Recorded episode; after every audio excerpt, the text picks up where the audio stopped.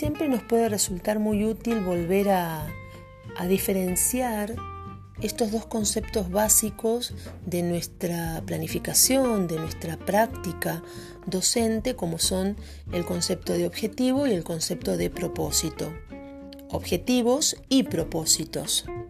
Eh, y que además nos va a servir la reflexión no solamente para cuestiones netamente pedagógicas y de aulas, sino también para cualquier otra propuesta que uno pueda llegar a tener en la vida cotidiana. En ese caso, eh, si consideramos, por ejemplo, como criterio el sujeto a quien va dirigido o el sujeto que lleva adelante eh, este, estos conceptos, tendríamos que pensar que los objetivos eh, se dirigen especialmente a los estudiantes de cualquier nivel siempre eh, tienen que ver con todo aquello que se espera que los estudiantes alcancen en un determinado periodo de tiempo. Ese periodo de tiempo podrá ser una unidad, una secuencia, un, proyecto un poco más extenso y, de mayor durabilidad en el tiempo, o un ciclo o un año de cursada, o, por qué no, un, un objetivo a largo plazo, como puede ser una carrera completa. ¿no? En la vida cotidiana nuestros objetivos también pueden ser, este, por ejemplo, no sé, culminar de la mejor manera eh, un año de trabajo, un año de estudio, eh, lograr, eh, no sé, terminar algunas cuestiones que tenemos en nuestra casa desde el punto de vista edilicio, desde el punto de vista de, de salud, ¿por qué no también?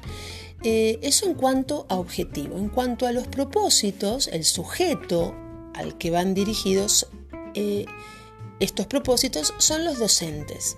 ¿Sí? Es decir, aquel que se pone en situación de estar enseñando, de realizar su intervención didáctica para eh, que se puedan lograr esos objetivos que deben ser alcanzados por los estudiantes. Ese es el, criterio sujeto.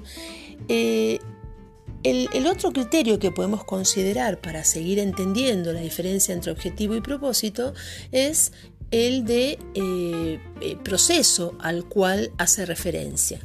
Una vez más, los objetivos hacen referencia al aprendizaje que eh, específicamente se piensa del lado de los estudiantes, si bien obviamente con la reflexión y la acción constante de nuestra práctica nosotros también hacemos aprendizajes cotidianamente, pero bueno, de una manera pseudo tradicional podríamos pensar que es el aprendizaje solamente eh, desde una mirada del, estudiante.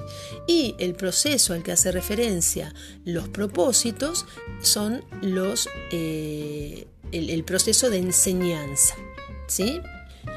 Y desde el punto de vista coloquial, algo importante a la hora de reflexionarlo, siempre los objetivos tienen que ver con fines o metas que uno puede alcanzar, que uno se propone alcanzar.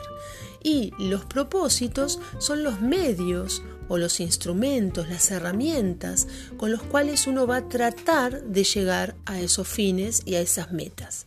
Por eso muchas veces a la hora de eh, redactarlos, los objetivos hay, varias clasificaciones, una de las clasificaciones más conocidas es eh, la clasificación de objetivos por, eh, por Bloom, ¿sí? pero hay muchas otras clasificaciones según la historia de la pedagogía.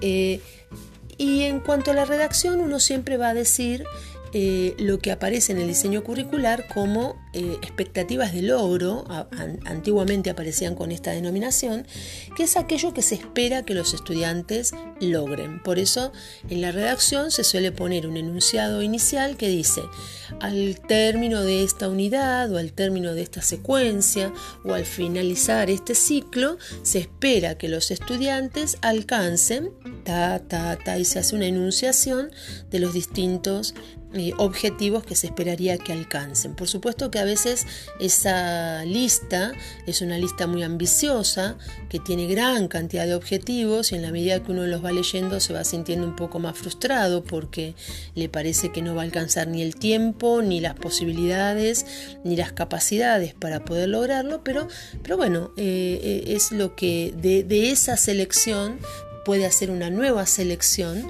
este, y asegurarse de que por lo menos dos o tres objetivos sean los que, los que se van a proponer y los que se va a tratar de utilizar todos los medios necesarios para alcanzarlos.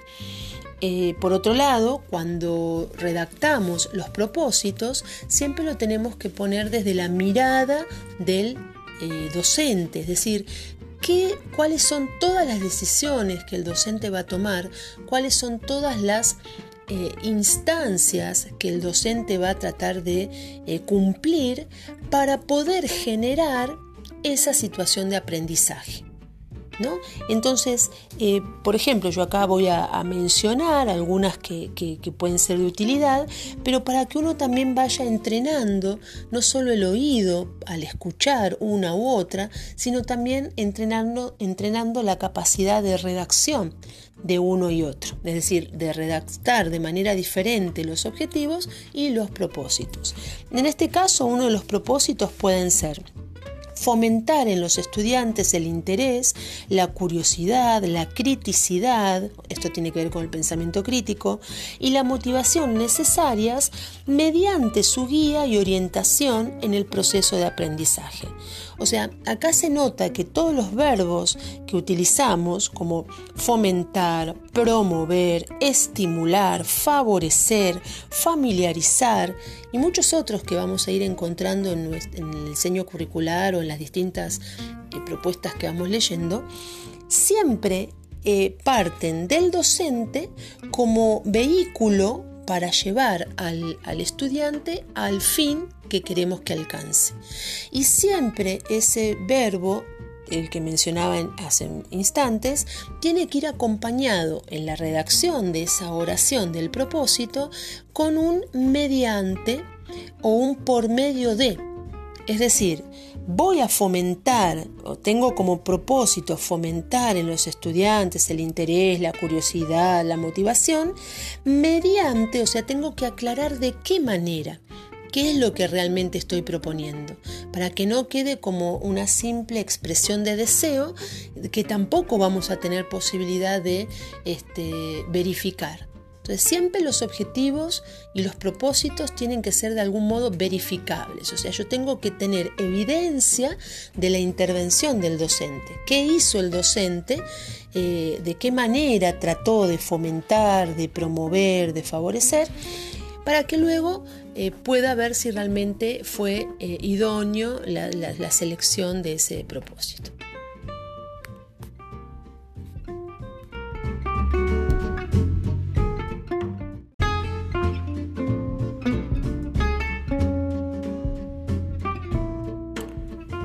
A modo de ejemplo, les enuncio algunos propósitos que podemos llegar a tener en cuenta en nuestros planes y en nuestras planificaciones. Fomentar en los alumnos el interés, la curiosidad, la criticidad y la motivación necesarias mediante su guía y orientación en el proceso de aprendizaje. Promover la actividad cognoscitiva no como una acción física efectiva, sino como una acción de carácter psicológico tendiente a otorgar significados. Estimular la formación de una actitud analítica al seleccionar y realizar las diferentes experiencias y actividades favorecer la construcción de conceptos científicos a partir del planteo de situaciones significativas que les permitan realizar hipótesis y diseñar estrategias para ponerlas a prueba familiarizar a los estudiantes y promover en ellos el uso de un vocabulario apropiado que evite hacer un uso indiscriminado y fuera de contexto de las palabras, conduciendo de esta manera errónea a un tratamiento superficial y sin significado del problema.